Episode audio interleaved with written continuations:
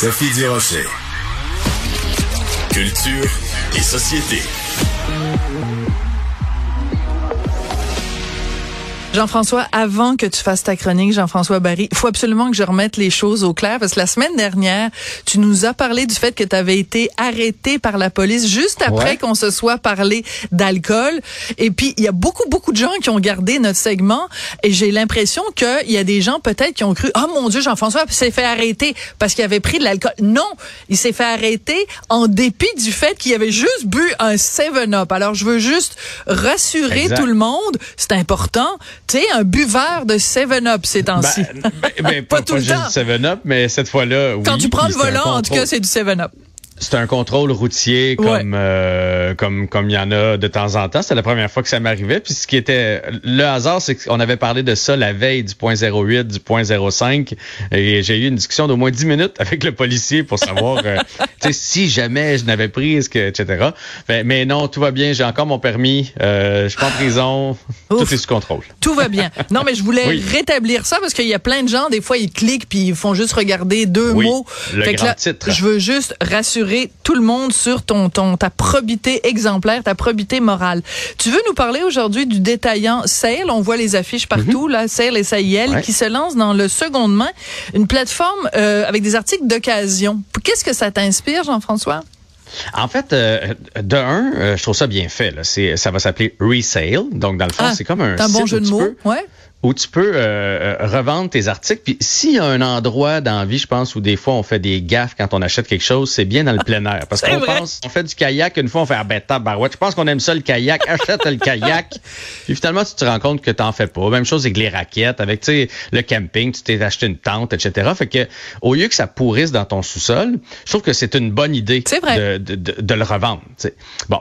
Euh, par contre, mon point aujourd'hui, c'est qu'il faut faire attention à ça parce que là, tout le monde nous, euh, nous, nous sort la fibre écologique sais, de dire euh, ça va être plus écologique de fonctionner comme ça. Parce que dans le fond, la façon que le site va fonctionner, c'est que, par exemple, une tente, c'est ce qui donne dans l'article de la presse ce matin. Donc, moi, je décide que j'avais une tente pour deux, puis là, on est rendu une famille, je veux une tente pour quatre, donc je mets ma mm. tente là-dessus. Toi, Sophie, tu voulais une tente pour deux avec Richard. Parfait, t'achètes ma tente. Et là, moi, je suis pas, je, peux être payé en argent, mais j'ai 70 de, de, de, ma vente. Donc, si je te l'ai vendu 100 j'ai 70 parce qu'évidemment, le sale, les autres, ils font pas ça de l'argent. Mais non. Ben oui. Il n'y a personne qui fait ça gratis. Ou, attention, je peux avoir 100 dollars en carte cadeau sale. Ah, et, là, je parle de sale c'est comme ça pour plusieurs boutiques de vêtements. Là. Très si vous êtes habitué à faire, à faire, de l'échange de vêtements, c'est comme ça. C'est pas les seuls. C'est pas pour, euh, pour euh, m'acharner sur eux. Mais c'est un bel exemple ce matin, euh, cet après-midi. Mais moi, je l'ai lu ce matin. bref, bref, si c'est pour changer de tente, là, effectivement, on est écologique. Parce que toi, tu n'en auras pas acheté. Il y a juste moi qui vais en avoir acheté une nouvelle. Par contre, souvent, ce qui va arriver, c'est que si je veux juste me débarrasser de mes raquettes, je te vends mes raquettes. Là, évidemment, je vais prendre la carte cadeau de 100 Je suis pas cave. Au lieu d'avoir 70 d'une main, je vais avoir 100 de l'autre. Qu'est-ce que je vais faire avec mon 100 Tu vas surconsommer? Ben voilà. Voilà. C'est sûr que je vais aller m'acheter quelque chose de nouveau. Ben oui, c'est sûr. Dont tu n'as pas nécessairement besoin. Et c'est là qu'on a une petite pensée, évidemment, pour Pierre-Yves McSween, qui pose quand même, en, en, termes de consommation, la question essentielle. En as-tu vraiment besoin? Qui est la question qu'on devrait tous se poser, puis on succombe tous en achetant toutes sortes de bébelles. En fin de semaine, on a passé quatre heures à magasiner avec mon chum, si vous voulez acheter un, de four à pizza. Ah et moi, je posais tout le temps la question, en as-tu vraiment besoin? Mais bon, c'est un autre sujet. Peut-être qu'à un moment donné, je ferai une chronique au complet sur le de four à pizza. De four à pizza? Mais moi, tu vois, j'ai envie de m'en acheter un. On voit ça partout. les gens mettent des photos sur Instagram, sur Facebook, des vidéos. Ça a donc l'air bon puis facile. c'est comme Domino's. trendy Domino's. Appelle. Domino's fait livrer ta pizza. C'est bien plus simple un mais petit conseil d'amis. Je pense que dans les prochaines, on dans, dans, les prochaines années, mais en fait, il va falloir se méfier parce que tout le monde va nous vendre le fait, ah, mais tu vas être plus écologique si tu fais ça. Je pense que là, ça va devenir très, très, très tendance de faire, parce que si tu lis pas l'article jusqu'au bout, tu fais, hey, quelle bonne idée. Je vais sauver la planète en, en mettant ça là-dessus, puis je vais avoir une carte cadeau en échange. Mais en bout de ligne, on n'est pas si écologique que ça parce que on va s'acheter d'autres choses dont on n'a pas de besoin. Puis je pense que les compagnies vont se servir de cette fibre-là parce que je pense pense qu'il y a une conscience, là, avec les feux de forêt cet été, ça, il y a une conscience écologique. Mais ce qu'on devrait faire pour vrai de vrai, c'est se prêter les choses. Mais Pourquoi c'est si difficile Ben, dans ou du vie? troc?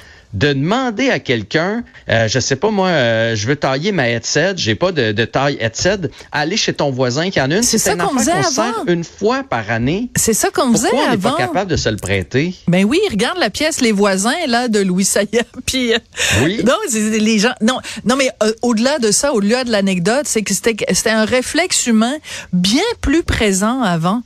Quand euh, sur une même rue là, il, devait, il y en avait un qui avait un ci puis qui, qui avait un ça, mais tout le monde se prêtait ça, même des outils puis des trucs, tout le monde faisait ou du troc. euh, Peux-tu garder mes enfants pendant deux heures puis moi en Exact. échange je vais aller tondre ton gazon. Ben, je veux dire, faut pas que tu te trompes là, puis que tu ailles garder le gazon puis tondre les enfants là. Des fois, faut Non, pas, ça, faut pas se mélanger Mais- non plus Mais on a tellement d'amis dans la vie, plus Mais oui. nos voisins, plus nos familles. Honnêtement, mettons, je pars en camping demain, je suis pas équipé, je suis capable de me trouver une tente. C'est sûr que je suis capable Mm. de m'en trouver une. Alors pourquoi m'en acheter une? Mais là, on dirait qu'on est dans une époque où est-ce que tu vois ton voisin avoir quelque chose, tu fais, wow, il a l'air de bien aller. Au lieu de te dire, il Mm. s'en sert une fois par année, je vais y emprunter, tu te dis, moi, m'en acheter un, moi, avec. Ouais. C'est là où ça marche pas. Puis je veux, en début d'été, quand j'ai remplacé Mario, Ouais. euh, j'avais parlé à, à- à une fille qui est partie Partage Club. Ah, Et je ça, c'est une application. Tu te mets là-dessus et c'est une app- application pour se prêter des choses entre voisins.